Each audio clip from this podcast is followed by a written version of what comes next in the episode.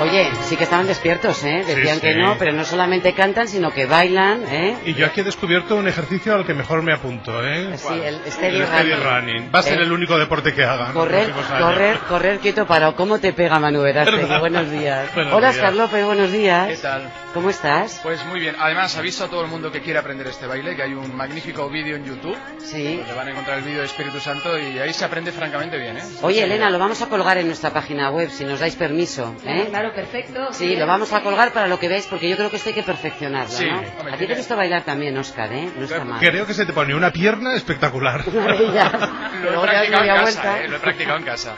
Bueno, está muy bien. Esta mañana, eh, como no podía ser de otra forma, dado que es sábado y que son las 11 y 18 minutos ya, tenemos que hablar de libros. Toca Club de Lectura.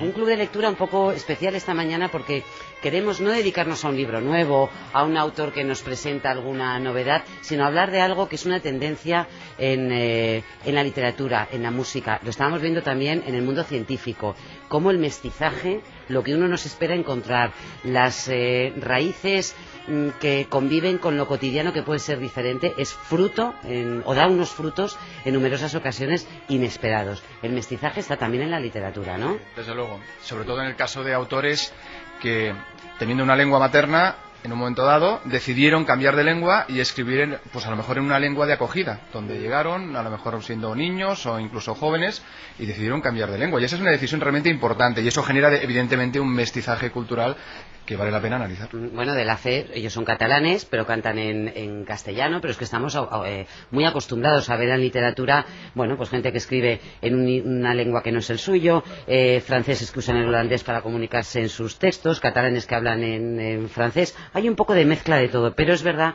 que la lengua en la que nos expresamos ayuda también, Manu, a matizar el mensaje, Claro. el mensaje que lanzamos. Sí, ¿no? y sobre todo han sido los países que los países de acogida, ¿no? Los países que más han acogido inmigración en los que se ha dado este fenómeno, desde América, que, que llegaba gente procedente de todas partes, cuyos idiomas originales podían ser otros, pero han escrito en inglés, ¿no? Bueno, y, en luego- y en la música, ¿eh? En la música mucho, En la música sí. muchos grupos españoles cantan en inglés. Pero luego eh, yo creo que comentaremos en algún momento con los invitados algunos casos curiosos de autores que escriben en idiomas que no son el suyo original, porque sí, pues les da la gana. Bueno, me hace mucha ilusión tener esta mañana con nosotros a una catalana de pura cepa, nacida en Marruecos, eso sí, con la que hemos tenido ocasión de hablar en numerosas eh, ocasiones en eh, A Vivir, que son dos días, porque nos gustó mucho El último patriarca y otros libros anteriores de su producción, Ayatel Hachmi. Buenos días. Buenos días. ¿Qué tal estás? Muy bien, me encanta Bien. estar aquí. ¿Tú sientes que ese mestizaje, en tu caso, es una fuente de riqueza?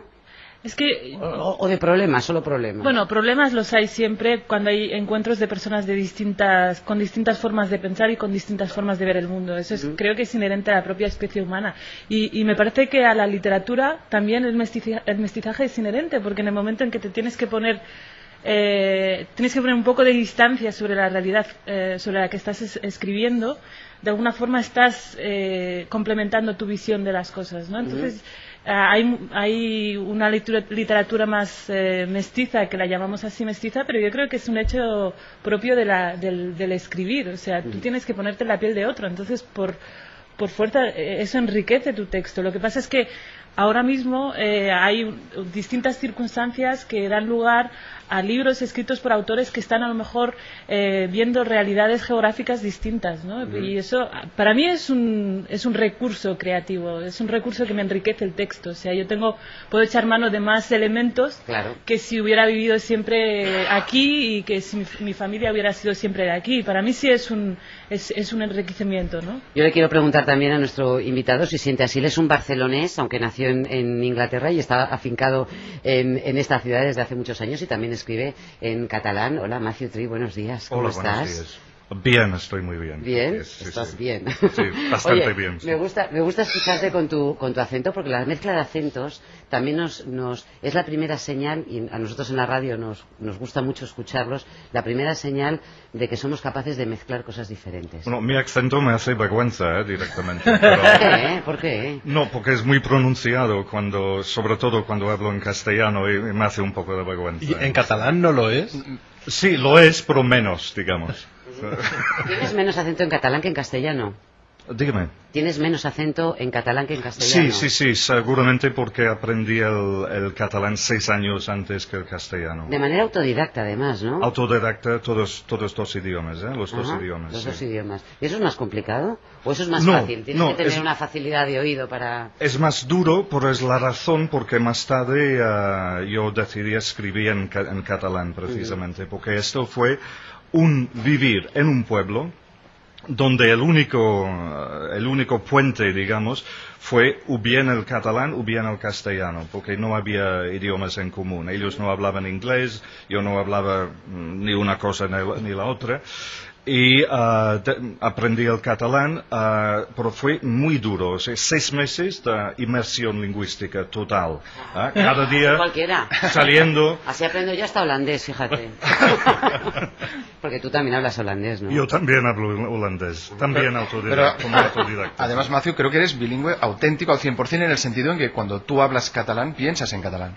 Exacto. Tú no traduces. No, no, no, no traduzco. Ahora mismo estoy traduciendo del catalán, precisamente. No, es, que es, es que es fuerte, ¿eh?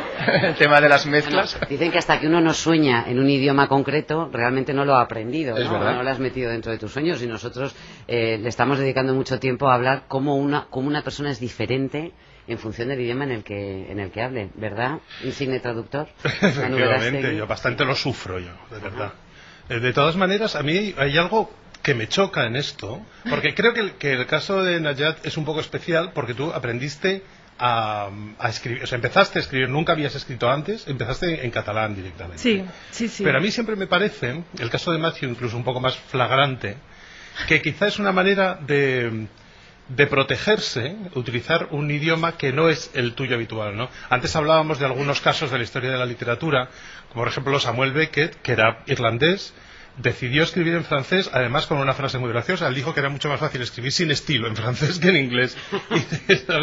Y, y, y prefería, eh, eh, de alguna manera es una especie de, de parapeto, una especie de, de defensa, ¿no? No utilizar tu lengua madre. Es que yo creo que la, el- la idea de que las lenguas son meros eh, códigos de comunicación y que nos sirven para comunicarnos es no es del todo cierta. O sea, la lengua, eh, con la lengua asociamos muchísimas cosas. Todo lo que hemo- cada, eh, cada lengua la aprendemos de una forma distinta y relacionado con esa lengua están elementos distintos. Entonces, tu, tu relación con una lengua puede determinar el que escribas en una u otra.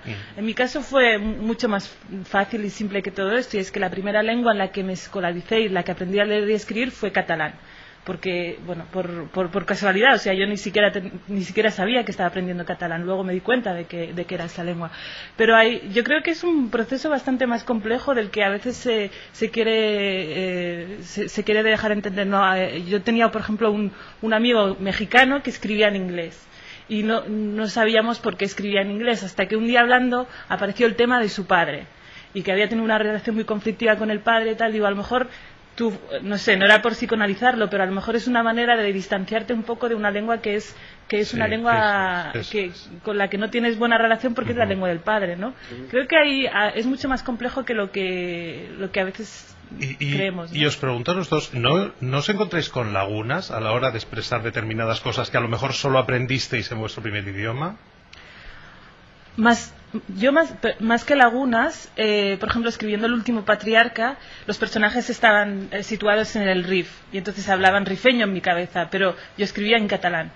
Pero eso, en vez de suponerme una dificultad, me supuso un enriquecimiento del texto porque, de alguna forma, yo a veces, jugando un poco con, esa, con esas dos lenguas, eh, tra- em, ponía expresiones ah, rifeñas pero en catalán. O sea, el- y claro, la, la persona que no sea rifeña no se va a dar cuenta en, en- en el texto de que eso es así. Pero yo me lo pasé muy bien, porque por, por eso el, el texto es, el único espacio donde realmente te puedes sentir plenamente libre porque puedes u- utilizar todos estos elementos, ¿no? Pero otras personas que sí tienen una trayectoria como la mía, que conocen las, las dos lenguas, sí que ven esos guiños, ¿no? ¿Y tú, Matthew, has tenido esa sensación de laguna a veces de no poder expresar? De, de vez en cuando, de vez en cuando, porque cuando escribo en catalán pienso en catalán, si no, no lo haría. Ah, pero sí, hay momentos cuando hay una frase que es perfecto, perfecto, perfecto y es en inglés. y te viene en inglés. y entonces tienes que buscar, pero me pasa exactamente lo mismo cuando escribo en, en inglés. O sea, hay frases, oh, que en catalán esto es perfecto, pero no, no puedo meterlo en un texto en inglés.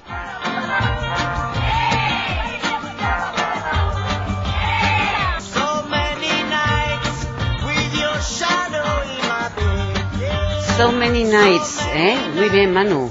Muy bien, así me gusta que bailes. claro. En la música estamos más acostumbrados a oír acentos, eh, unas mezclas y unos mestizajes diferentes. Pero yo tengo curiosidad por saber quiénes son los escritores mestizos que a vosotros os gusta más. Os han parecido, hay varios premios eh, noveles, gente muy conocida. Oscar, venga. Hombre, yo, arráncate. evidentemente Nabokov debe Nabokov, estar en esta lista. Conrad, Claro, ejemplo, claro. sí. Bueno, Conrad no tuvo claro si iba a escribir en inglés o en francés, Sí. porque tuvo dudas y al final se decidió por el inglés. Pero, por ejemplo, a mí hay un autor que me encanta, que es Milan Kundera, Sí. que escribe en francés. Desde que se exilió en París, decidió escribir en ese idioma. Y bueno, y hay muchos más. ¿eh? Ujú, Dai Sijie, por ejemplo, es un autor chino que también escribe en francés. A mí me, me parece muy simpático el caso de un autor que hemos tenido varias veces en el club de lectura, que todos le tenemos mucho cariño, que es Alberto Manguel. Sí. Manguel, es- que, que es eh, canadiense ahora, Sí. ¿no? Pero que y no que escribe en castellano, a escribe en pesar, inglés, a pesar de ser de inglés, origen y argentino. luego sí. él colabora en la traducción de sus libros. O sea, es una situación muy rara. Y siempre me ha gustado el hecho de que mm, Oscar Wilde escribiera eh, Salomé en francés. Yo creo que porque en aquel momento en, en inglés solo se le ocurrían maldiciones y blasfemias variadas, ¿no? Contra el inglés, contra su Y yo creo que también depende de los motivos, hay muchos. Yo creo que uno decide a lo a lo mejor cambiar de idioma porque tiene problemas con su país de origen, hay gente que decide cambiar de idioma porque sus lecturas tienen que ver con ese país de acogida y llega un momento que, en que te impregnas tanto que no tienes otro remedio que escribir ahí. Pero yendo un poco más allá del idioma, eh, Nayat yo os pregunto más por la experiencia que supone conocer culturas diferentes, por supuesto religiones, ámbitos eh, distintos, que es lo que hace que enriquezca uno eh, su visión sobre el país en el que vive, el ambiente en el que, en el que se vive. Eso me interesa casi como fenómeno, más aún que el hecho de escribir una lengua distinta a la lengua eh, materna. ¿Vosotros habéis bebido también de recuerdos de la infancia, de entornos distintos, cuando os habéis situado aquí en la sociedad catalana?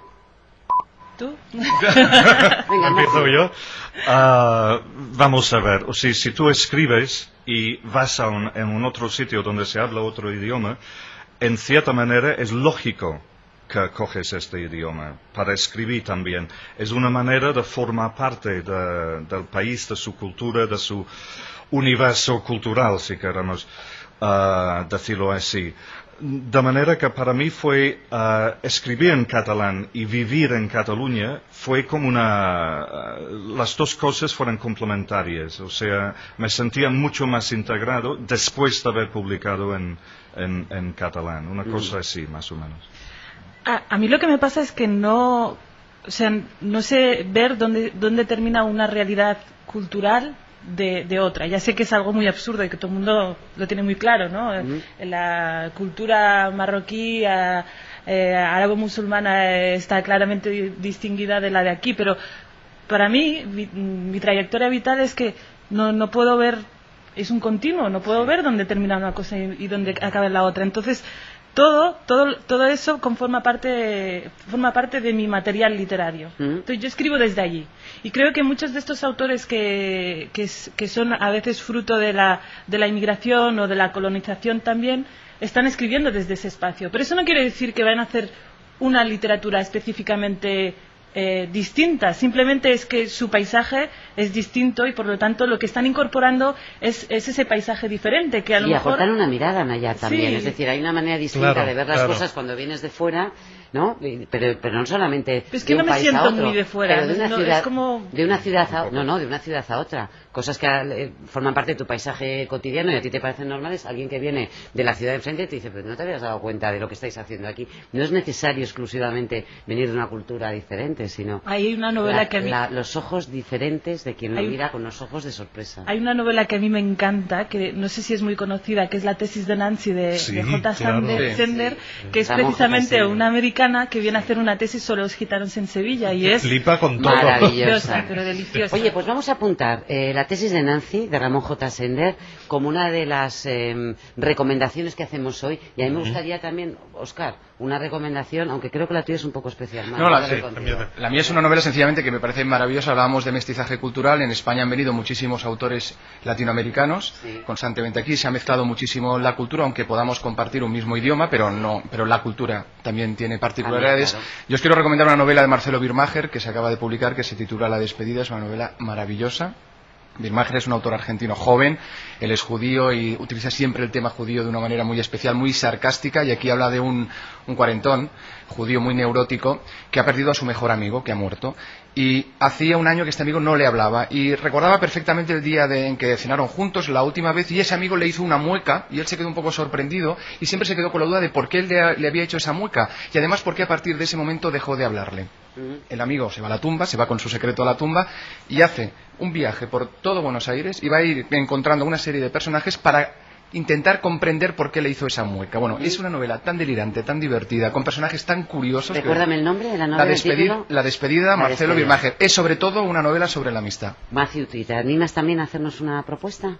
Sí, Una sí, sí, en- entre mucha- muchas posibilidades. Es el segundo volumen de las eh, memorias de Wole Soyinka. Wole Soyinka, Sí. escritor nigeriano, el primero premio Nobel africano de literatura. Y eh, el segundo volumen de, de sus memorias, que siempre he olvidado del nombre porque es muy largo y está traducido al castellano Mm. con un título un poco diferente. O sea, esto- pero si se busca el segundo volumen de las memorias de Wole Soyinka, y es extraordinaria porque aquí tenemos un autor que naturalmente su, su primer idioma es el Yoruba, pero escribe un inglés mm, tan perfecto, o sea, mejor y con más dominio que muchos autores. eh, Pero está ingleses. traducido también, ¿no? Está traducido, sí, sí, está traducido al castellano. Muy sí. bien, fantástico. Y venga, Manu. Yo hoy no voy a recomendar un libro, voy a recomendar más bien una revista. Ah, una revista. Una revista. bien, Y es que han reabierto el molino del paralelo. Por verdad, molino. ¡Qué maravilla! Pero- Yo ya lo he visto esta semana. Es un espectáculo divertidísimo. Quizá no tiene nada que ver con lo que fue el molino antes. Está lleno de ironía, de, de guiños divertidísimos. Y oye, que no todo es leer en casa, que hay que salir a la calle y divertirse un ratito. ¿De acuerdo? Bueno, pues con esta recomendación alternativa a la literatura y a los libros, no está mal, pero me la acabas de colar aquí de rondón. Por la cara. Vayámonos al molino, dejemos los libros. Bueno, está No, no, hay tiempo para todo. Hay Pero un ratito al todo. molino. Un De verdad que es muy divertido. Al molino, muchísimas gracias, Matthew Free, muchísimas gracias. Hachi, Gracias. por estar esta mañana con nosotros. Un fuerte abrazo y gracias, Oscar. Qué bueno venir aquí. Hombre, Creo habéis que venido a mi ciudad, estoy encantado. Camp Nou lo tienes, o sea, sales... Tengo aquí al lado, esta noche a las estamos 10 de la noche Todo- tenemos partido. Un partidazo, además, Partidazo. contra el Sevilla, ¿no? Muy ¿Y bien. Afortunadamente, juegas? en ¿De qué Barcelona-? ¿De qué juego yo? Hoy sí. ¿de espectador, juegas? pero en el centro. En el centro, En el centro. ¿no? Muy bien. Oye, pues que haya suerte. Y hay vida más allá del Camp Nou, ¿eh? Pero poca, pero poca. Manu, no te vayas, que tenemos quedo, Arola, venga. cazadores de setas. Bien. Bueno, y de la fe, por supuesto, que queremos seguir escuchándoles. Hasta ahora mismo, un abrazo.